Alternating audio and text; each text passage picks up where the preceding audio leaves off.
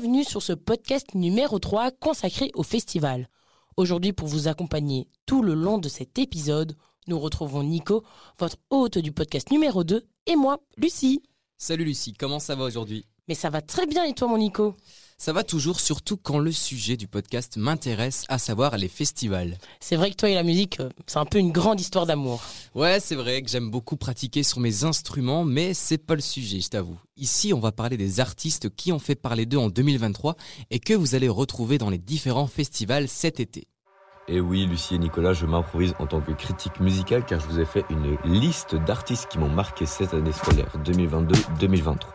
J'ai envie qu'on commence directement par L'Homme qui a sorti Mauvais Ordre en septembre 2022. Toujours bloqué dans la mauvaise zone.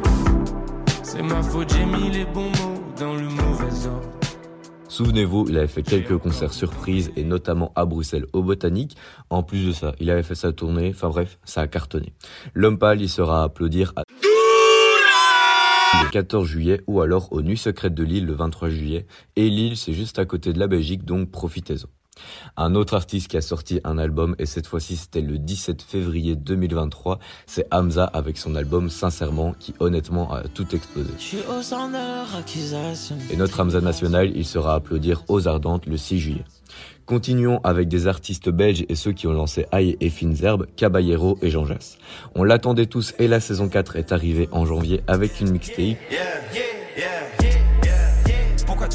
Et ils seront à applaudir aux Ardentes le 16 juillet, à Seine-sur-Sambre le 26 août et au Festival des Libertés le 13 octobre.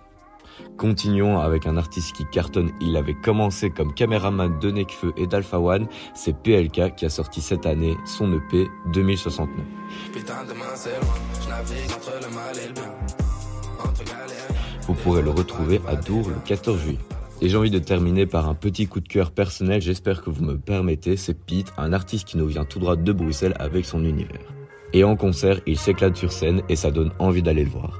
Il a sorti son album Todo Bien et il est apparu plusieurs fois dans la presse, montre qu'il mérite sa reconnaissance. Il sera à applaudir le 23 juin à Couleur Café, le 16 juillet à Dour et le 21 juillet au Faucon Folie de Spa.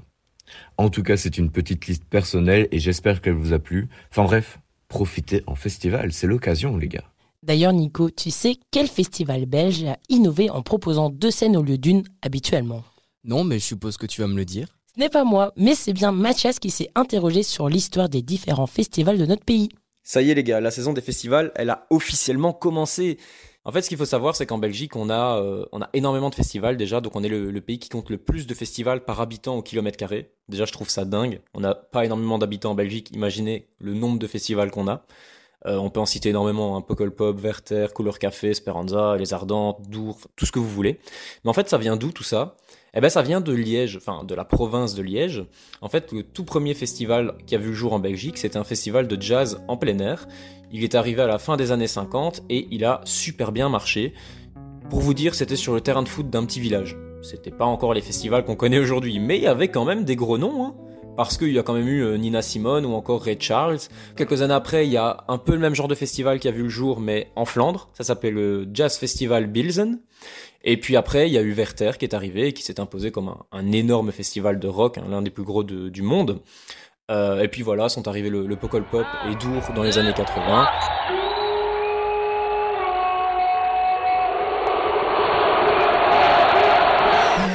Ça a un peu marqué un tournant dans l'histoire de la Belgique parce que bah voilà chaque été maintenant on avait plusieurs festivals et on peut dire que la Belgique euh, s'est un peu festivalisé entre guillemets hein, et ça a donné un, nouveau tournant un nouvel angle d'approche pour l'été euh, aux jeunes et aux moins jeunes en Belgique. Ah, voilà je trouve ça dingue de se dire que ça remonte quand même dans les années 50 les festivals. Moi moi dans ma tête c'était vraiment dans les années 2000 c'est tout. Mais non pas du tout pas du tout. Et euh, tiens petite anecdote sur le festival de Dour tant qu'on en a parlé faut savoir que c'est aussi un, festival qui a donné un grand coup de boost à tous les autres festivals, parce que ça a été le premier à avoir plus d'une scène sur le site. Donc dites-vous, avant, il y avait qu'une scène, et donc les groupes se relayaient, et du coup, t'avais pas énormément de groupes à chaque festival.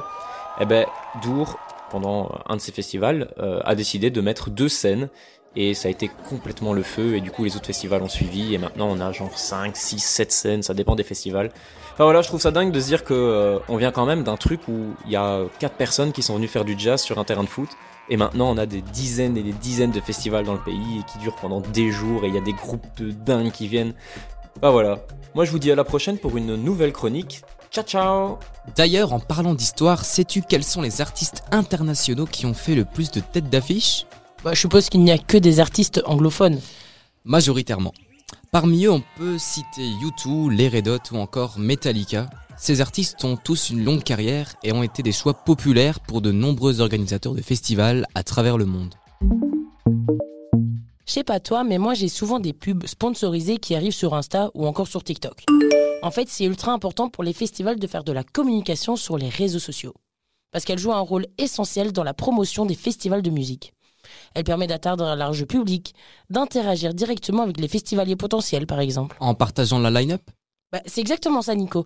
Elle permet de partager du contenu attrayant, de diffuser des informations pertinentes, de créer une communauté engagée et de cibler efficacement les personnes intéressées. Ces facteurs contribuent à attirer davantage de participants et à faire des festivals des expériences mémorables et réussies. On a tous des anecdotes drôles ou un peu moins sur nos expériences durant les festivals. Certaines sont même assez folkloriques. Je vous laisse écouter. au Ronquier Festival. La clôture de la journée, c'était le groupe Salut c'est cool qui venait. Alors nous, on les attendait devant la scène et on n'était plus beaucoup. On était un groupe de 30-40 personnes maximum. Déjà, le temps qu'ils arrivent, on faisait des chants scouts. C'était assez marrant. Et puis une fois qu'ils sont arrivés, bah, le concert s'est très bien passé, c'était vraiment chouette. Et sur la fin, on était moitié moins, on était une vingtaine à mon avis. Et ils ont décidé de faire monter tout le monde sur scène. C'était vraiment une expérience incroyable. Techno, toujours pareil. Boum boum dans les oreilles. Alors il faut savoir que j'étais euh, volontaire pour le festival de Dour. Et en fait, dès le premier jour, donc euh, moi j'ai juste pas le temps en fait, dès le premier jour je me suis retrouvé au centre de secours. Pour la simple et bonne raison que j'ai fait euh, une insolation avec chute de tension, avec euh, manque de sucre, enfin vraiment la totale.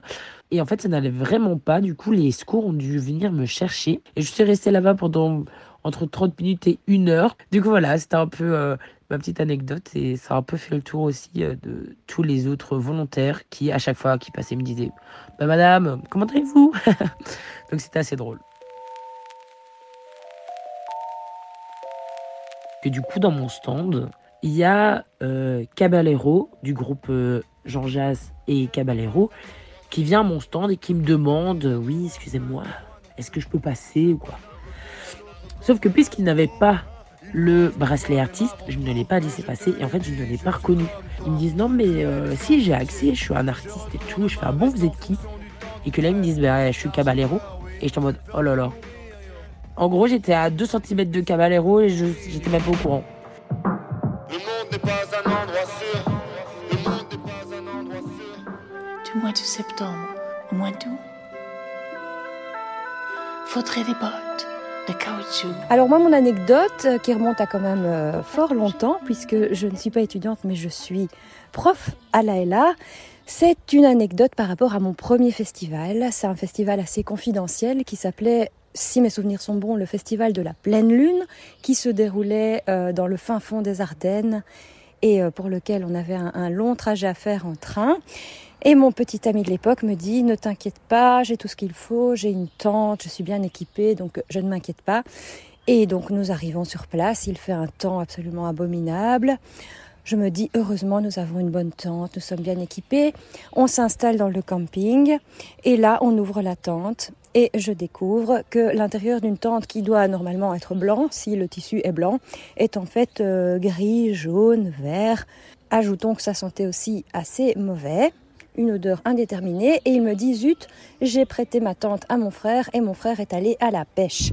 Et il a, il a oublié, à mon avis, de euh, sécher la tente avant de la refermer et moi je n'ai pas vérifié. Et donc nous nous trouvons là coincés sous une, un torrent de pluie dans une tente euh, pendant 48 heures, Euh, une tente insalubre. Et c'est mon premier festival. Donc mon anecdote de festival, elle n'est pas spécialement joyeuse, mais on a, on a beaucoup ri. Et euh, pour terminer là-dessus, comme il n'a fait que pleuvoir et que la tente était déjà en mauvais état, nous avons été parmi euh, ces euh, mauvais festivaliers qui repartent sans leur tente.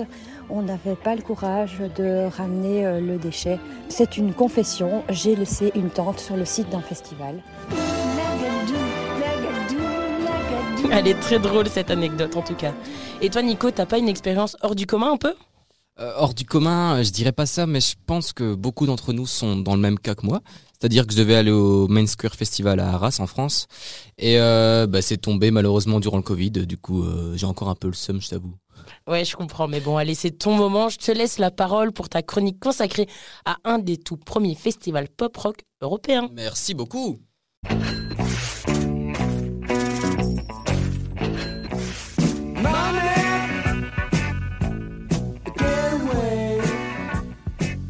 Monet de Pink Floyd sorti en 1973, mais quatre ans auparavant, c'est ce même groupe qui a fait le bonheur des festivaliers d'Amouji, un petit village à seulement 20 km de tournée. Installe-toi et prépare-toi à voyager. Retour en 1969. Du 24 au 28 octobre 1969, ce sont 48 groupes de rock qui se présentent sous un chapiteau bondé de monde. 80 000 personnes s'y rendront sur 4 jours. Amouji n'était pas l'endroit initial où devait se tenir ce festival. Les organisateurs français avaient pensé leur événement pour Paris, en témoigne le nom du festival, le First Paris Music Festival. Mais seulement un an et demi après les affrontements de mai 68, les autorités françaises ne voulaient pas prendre le moindre risque de donner de la visibilité à une nouvelle mouvance contestataire.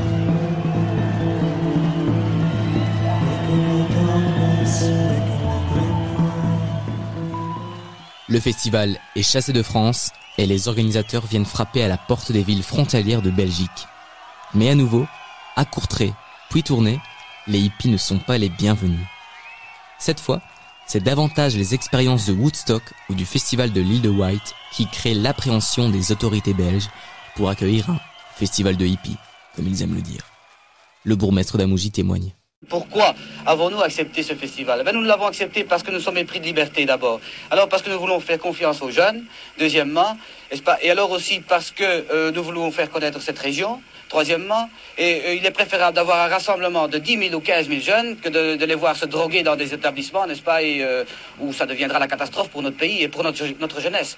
Nous devons prendre en main notre jeunesse. Et je crois que c'est la meilleure solution pour nous de leur donner l'occasion de se détendre et de, de venir écouter cette belle musique pop et cette belle musique de jazz qu'ils aiment, n'est-ce pas Et je crois que si tout le monde peut y mettre du sien, nous arriverons à un très bon résultat. Aujourd'hui, le festival d'Amouji reste une référence, un symbole de l'époque où la musique avait le pouvoir de rassembler les gens et de transcender les frontières. Il a marqué le paysage musical et culturel de manière indélébile. Et ses répercussions se font encore sentir aujourd'hui. Il restera à jamais l'un des premiers grands festivals de musique pop européens. Changeons complètement de répertoire et changeons de style. L'un des plus grands festivals de rap en Belgique n'est autre que Les Ardentes. Florian est parti à la découverte de Sylvain qui n'attend que ça. Eh, vous êtes bouillant, ça fait plaisir. Je ne sais pas si du 6 au 9 juillet vous avez quelque chose de prévu, mais en tout cas, Sylvain, lui, est indisponible. Bon, qui est ce fameux Sylvain, vous allez dire? Eh ben, Sylvain, il est fan de rap, et du 6 au 9 juillet, il est aux Ardentes. Mais c'est quoi les Ardentes? C'est euh, le rassemblement de, de tous les, les, gens qui adorent le rap, qui, qui ont une passion pour ça. Vraiment, c'est une ambiance unique. Mais Sylvain n'est pas le seul fan de rap aux Ardentes, et d'ailleurs, le public a l'air fou. Les gens sont vraiment super sympas parce qu'on est vraiment réunis pour euh, la même passion. Pour Sylvain, ce n'est pas la première fois qu'il participe à ce festival. L'année passée, c'est vraiment le moment de l'année qui m'a le plus marqué et qui m'a fait grandir. C'était vraiment chouette. Avant de te laisser, Sylvain, c'est quoi ton ressenti à cet instant? On est, on est, vraiment à passion, on a vraiment une attente euh, envers euh, ça et le, la line-up cette année est vraiment folle. En tout cas, moi je souhaite un bon festival à tous les étudiants et aussi aux fans de rap. Et si vous allez sur les sites de festivals, vous allez peut-être croiser Sylvain ou des anciens de Laila qui font des interviews de la scène au camping. Ce duo, c'est Laure et Nicolas Watrin, tous deux jeunes diplômés de Laila. Les festivals, ils adorent ça. Et ils se lancent dans des capsules vidéo. On écoute Laure qui nous en parle un peu plus en détail. On va réaliser quelques capsules web dans les, festivals, donc que ce soit avec les artistes, ça, ça intéresse beaucoup, comment est l'ambiance et comment ça se passe aussi en coulisses avec les bénévoles, le personnel qui y travaille, la sécurité qu'il y a autour. Donc on va se lancer. Il faut savoir aussi ce que le public ne, sait pas toujours, c'est qu'on ne peut pas se ramener avec une caméra et un micro n'importe quand ni n'importe comment. Donc euh, nous aussi en tant que, que journalistes, bon c'est vrai qu'on a la chance de rencontrer aussi les, artistes, aller euh, sur les terrains, dans les coulisses, mais en fait on peut pas faire euh, ce qu'on veut, que ce soit au niveau du timing avec les, les artistes par exemple, les pour les interviewer. Euh, un exemple avec Kenji, par exemple, on n'a eu que 30 secondes d'interview, ce qui est vraiment très court, mais aussi au niveau de ce qu'on peut photographier ou filmer. Donc, par exemple, pendant les concerts, on est restreint parfois à quelques morceaux. Des stars au programme de cette année-ci? Alors, il y a, par exemple, à, au Lacemo, il y a Pierre Demar, Célassou. Euh, au Gendaire, il y a Zazie. Je pense que c'est la seule artiste française qui, qui est euh, à l'affiche. Donc il y a Zazie, Saul, il y a Loïc Noté et Henri PFR. Henri PFR était déjà venu euh, l'année dernière au Gendaire et il avait vraiment euh, reçu un accueil du public. Donc je pense que c'est pour ça qu'il est invité une deuxième fois. Donc il y a une, une riche palette d'artistes qui seront présents. Et que vous aurez euh, au micro? On espère, on espère. En tout cas, on, on va tout faire. C'est vrai que dans ce métier-là, il faut y aller au culot et je pense encore plus quand on, on fait partie des festivals. Et travailler avec son frère, qui est aussi un ancien de la LA, c'est sympa ou parfois... euh, Bah, j'ai la chance qu'avec mon, mon frère, on s'entend hyper bien, on est très fusionnel. Donc c'est un avantage parce qu'en même temps, on n'a pas cette barrière de, de faire un petit peu attention à ce qu'on va dire à un caméraman, par exemple, inconnu. Ici, on peut être beaucoup plus direct et je pense qu'on a aussi un petit peu la même vision des, des choses. Donc euh, je pense que c'est beaucoup plus facile pour s'entendre en tout cas. Les festivals, de base, c'est quelque chose qui vous plaît à tous les deux? Oui, parce que bah, en fait, depuis qu'on est petit, on est euh, fort attaché à la culture, au folklore aussi de, de notre ville. Et donc finalement, ça s'est un petit peu perpétué euh, dans, dans notre métier, parce que là, on est vraiment au cœur du culturel, au cœur aussi des coulisses, de voir comment ça s'organise à l'intérieur. Ça aussi, c'est très enrichissant pour nous, ce qu'on voyait pas peut-être en tant que spectateur à l'extérieur. Et donc ça, c'est vraiment très enrichissant de, de pouvoir euh, vivre ça. Interviewer des têtes d'affiche, pas trop stressant? C'est vrai que avant, j'étais, enfin, quand j'ai commencé, j'étais peut-être un peu plus stressée. On ose moins, je pense. Il faut se dire, voilà, il faut se donner un objectif. Pour y parvenir, il faut du culot, il faut y aller, et donc il faut foncer. Et avec les, les artistes, c'est vrai que bah, moi j'ai l'habitude un peu de travailler avant, euh, de, me- de me renseigner sur l'artiste, ce qu'il a fait, euh, qu'est-ce qu'il aime, euh, des anecdotes un petit peu croustillantes que je pourrais lui poser en, en interview. Et c'est ça aussi qui fait bah, toute l'interview et le fait que peut-être les gens vont apprécier regarder la, la vidéo. Et si des auditeurs du podcast vous reconnaissent, ils peuvent aller à l'interview? Oui, bien sûr, on les accueille avec plaisir. Nous allons vous donner quelques petits tips, des choses à prendre avec vous lors de vos aventures musicales. Tout d'abord, un sac à dos pour transporter tous vos indispensables. Ensuite, assurez-vous que vos tickets et pièces d'identité soient valides. Ce serait vraiment bête de se faire refuser l'accès. Si vous campez sur le site, apportez une tente, un sac de couchage confortable et un matelas pneumatique. Et surtout, le plus important, emportez avec vous votre bonne humeur et votre énergie. Vous allez en avoir besoin. En tout cas, toute la team Ella de la Voix vous souhaite une agréable saison des festivals. On vous remercie pour votre écoute et on espère que cela vous aura plu. On vous souhaite également beaucoup de courage pour celles et ceux qui ont encore des examens. Et on vous laisse avec un petit débat concocté par les B1 sur les avantages et les inconvénients du logement sur le site même des festivals ou non. Bonjour, c'est Rania. Et Alexion. Aujourd'hui, on va vous parler euh, des différentes façons de loger en festival. Moi, personnellement, j'aime bien rentrer chez moi. Parce que je trouve que j'ai plus mon confort à moi. Je peux plus euh, profiter euh, de, de bien me reposer pour le lendemain. Parce que bon, ça s'enchaîne quand même. Euh, Quand on voit le festival de Dour, par exemple, c'est 5 jours de gros stuff. Les Ardentes, euh, presque 3-4 jours. Donc, c'est c'est pas mal, quoi. Moi, je suis plutôt justement euh, faire le camping à 100% parce que bah, c'est une ambiance qui commence déjà avant. Mhm. Par exemple, si tu prends les, les Ardentes, ça commence le jeudi, mais le mercredi, tu es déjà sur place. Et donc, tu peux faire diverses rencontres. Et ton festival, tu pensais pas le faire avec ces personnes-là. Et au final, tu vas le faire avec tes, tes voisins de, de camping. Pastis partant bleu, pastis délicieux quand tu arrives en festival, que tu veux dormir après ta journée de, de teuf et que tu entends du bruit dans toutes les tentes d'à côté, des gens qui veulent foutre le bordel, c'est un peu chaud quand même. Alors On n'attend pas Patrick? Mais c'est vrai que c'est une ambiance. C'est bah, c'est une ambiance euh, totalement euh, à, à part entière et qui te met vraiment à 100% au sein du festival. Mhm. D'aller en festival et de dormir au camping. En vrai, je trouve ça bien aussi, dans un sens. C'est vraiment ce côté, ce côté aussi débrouille en fait. La débrouille, elle va rassembler les gens et donc Mhm. ça, ça va également faire des, des rencontres. Par exemple, je pense euh, quand il y a des moments de, de douche, etc., ben, d'office, il y a une file. Oh Hervé, tu te dépêches ou quoi? Putain, il mesure 1m20, il prend des douches d'une heure et demie. Encore une fois, tu as d'autres rencontres. Et donc, c'est vraiment ce mélange culturel qui me plaît au, au sein du camping. La file pour les toilettes, la file pour les douches. Moi, je peux pas. Genre, quand je suis chez moi, je peux au moins ouvrir la porte, aller me laver et partir tout de suite, tu vois. Ouais, mais C'est. il y a des pour et des contre. Et... Mais le problème, c'est que bien souvent, c'est des gens, j'ai l'impression, ceux qui rentrent chez eux, ils vont critiquer le camping, mais sans même avoir été. Mhm. C'est un préjugé, une a priori qu'ils ont dessus, sans l'avoir euh, expérimenté. Ouais, c'est vrai. Et Donc, parfois, voilà. il y a du négatif aussi. Ils l'ont fait et Ah ouais. ils aiment pas, tu vois. C'est. Voilà, et, et ça, on en connaît, mais déjà plus légitime. Ouais, c'est ça qui est mieux. Parce que si t'as pas vécu et que tu critiques euh, en disant non, moi j'aime pas, c'est horrible, bah t'en sais rien. Voilà, t'en sais rien, ça tombe, tu vas être ont- agréablement ouais. surpris. Et puis voilà. Parce qu'ils auront pas vécu les, les moments de partage. Dis-moi, mon Patrick, t'aurais pas du dentifrice là Je suis à sec. Même euh, quand tu vas dans, devant la scène, il y a des moments Ouais. de partage aussi, tu rencontres des gens. C'est vrai que c'est bien, mais ça continue au camping, quoi, Voilà. du coup. C'est ça que tu veux dire, ouais. ouais. C'est vrai que quand je vais chez moi, euh, ça coupe, quoi. Ouais. Genre les gens que j'ai rencontrés, je les reverrai peut-être plus, tu vois. Ouais, c'est vrai, là où vrai. au camping, il y a, y a, bah, ne cesse que la route, ça a beau coller au truc. Sur Oui. le retour, il y a toujours ce petit résumé, même si tu connais pas les gens. Qu'est-ce que vous avez préféré aujourd'hui comme Mhm. artiste? Ah, Ça vrai. continue. J'ai l'impression que dans la voiture, Ouais, c'est plus silencieux, quoi. c'est plus silencieux. quoi. Ouais, non, non. Ouais, c'est vrai, c'est vrai. C'est vrai que je rejoins un peu ton avis, du coup. Et on se donne déjà rendez-vous le 21 juillet pour un nouvel épisode. Ciao ciao